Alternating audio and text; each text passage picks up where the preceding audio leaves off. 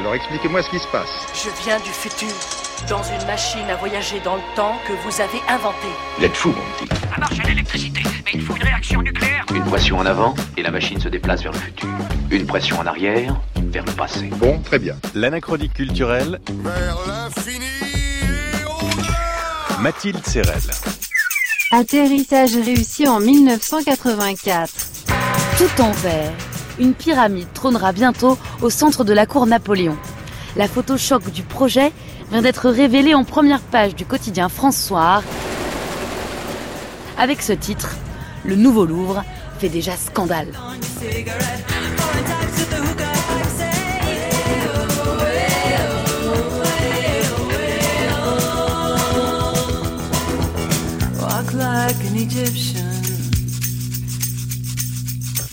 Le projet est audacieux et promet de nourrir une belle polémique à Paris entre les tenants de la tradition architecturale et les champions du modernisme. Il s'agit du projet de restructuration générale du Louvre, son élément le plus saillant à la forme d'une pyramide de verre. Une pyramide de verre Plantée en plein cœur du patrimoine français, ce serait sacrilège, semble-t-il. On intente à la majesté des lieux qui pourtant servent actuellement de parking. Depuis, c'est l'escalade haineuse. Le Figaro parle du degré zéro de l'architecture, le monde d'entonnoir ou de maison des morts. Quant à l'académicien Jean Dutour, il vient de lancer un appel à l'insurrection. Rien que ça. Certains commentateurs voient dans la pyramide une promotion de la franc-maçonnerie.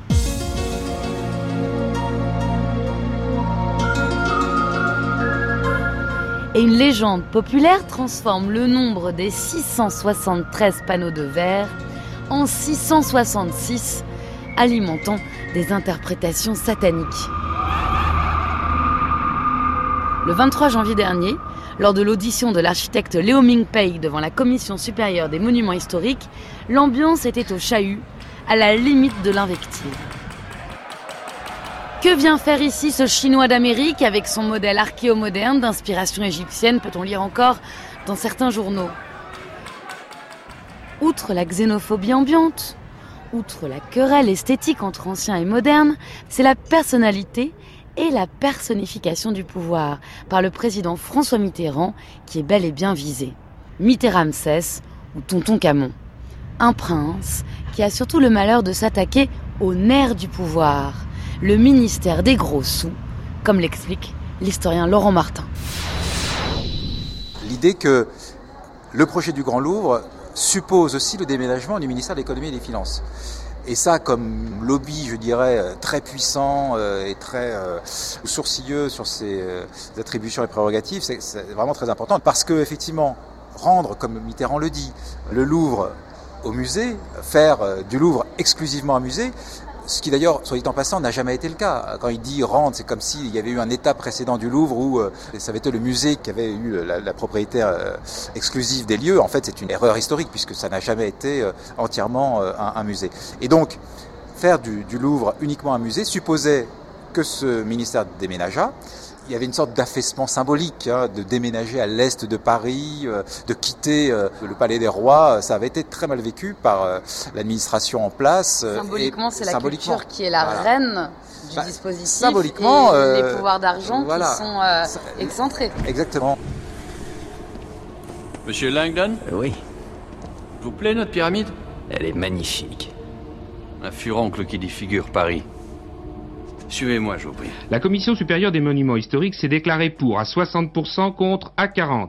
La maquette a été soumise à Jacques Chirac et à diverses personnalités parisiennes. Le pouvoir en place, Mitterrand et, et Lang, euh, bon, qui, n'en poursuivent pas moins le, projet, euh, quand même s'inquiètent un peu de, de ces réactions. Euh, c'est quand même des sujets un peu sensibles, ça peut avoir un retentissement dans l'opinion, etc. Il y a, toujours l'idée de euh, on dépense des, sommes faramineuses, j'allais dire pharaoniques, pour la culture, alors qu'il y a bien d'autres nécessités. Hein. L'axe favori, je dirais, de la droite dans les années 80 contre les grands travaux, c'est vraiment les dépenses. Donc Chirac, dans un premier temps, est, est sur cette ligne-là, mais assez vite va être retourné par des gens comme Pierre Boulez, par des gens comme, euh, comme Claude Pompidou, qui donc sont en bon terme avec Jacques Lang et François Mitterrand. Finalement, il va se laisser convaincre. Pour ma part, j'ai l'intention de faire un voyage dans le futur. Transportation réussie. Vous êtes de retour au 21e siècle. Ce que l'on peut dire, trois décennies plus tard, c'est bien que la scandaleuse pyramide constitue aujourd'hui une vitrine du patrimoine et la troisième œuvre la plus appréciée du Louvre, après la Joconde et la Vénus de Milo. Mais aussi que la bataille s'est gagnée sur un terrain d'entente inattendu. La gauche mitterrandienne et la droite chiracienne unies dans le clan des modernes contre le clan giscardien des anciens. La politique se fait alors par la culture. Je suis de ceux qui croient profondément, et ceux qui le croient se retrouvent dans tous les camps, hein, dans toutes les formations politiques, mais je suis de ceux qui croient qu'une politique culturelle est à la base de toute autre politique. Qu'il faut que les Français se retrouvent dans leur histoire, dans leur art, dans leur passé, pour qu'ils sachent mieux avoir l'ambition de leur avenir. Apparaissant le soir de son élection devant la pyramide du Louvre, l'actuel président Emmanuel Macron se place donc dans une continuité symbolique. Mais serait-ce possible aujourd'hui de bâtir la pyramide de paye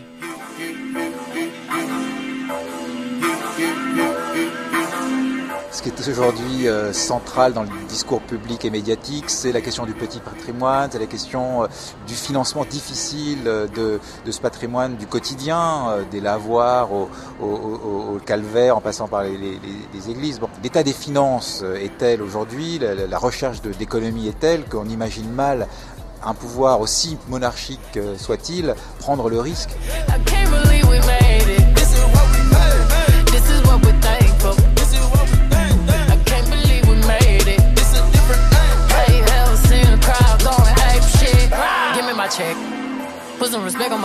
Dans les années 80, la culture a donc pu s'imposer dans le palais des rois à la place des finances.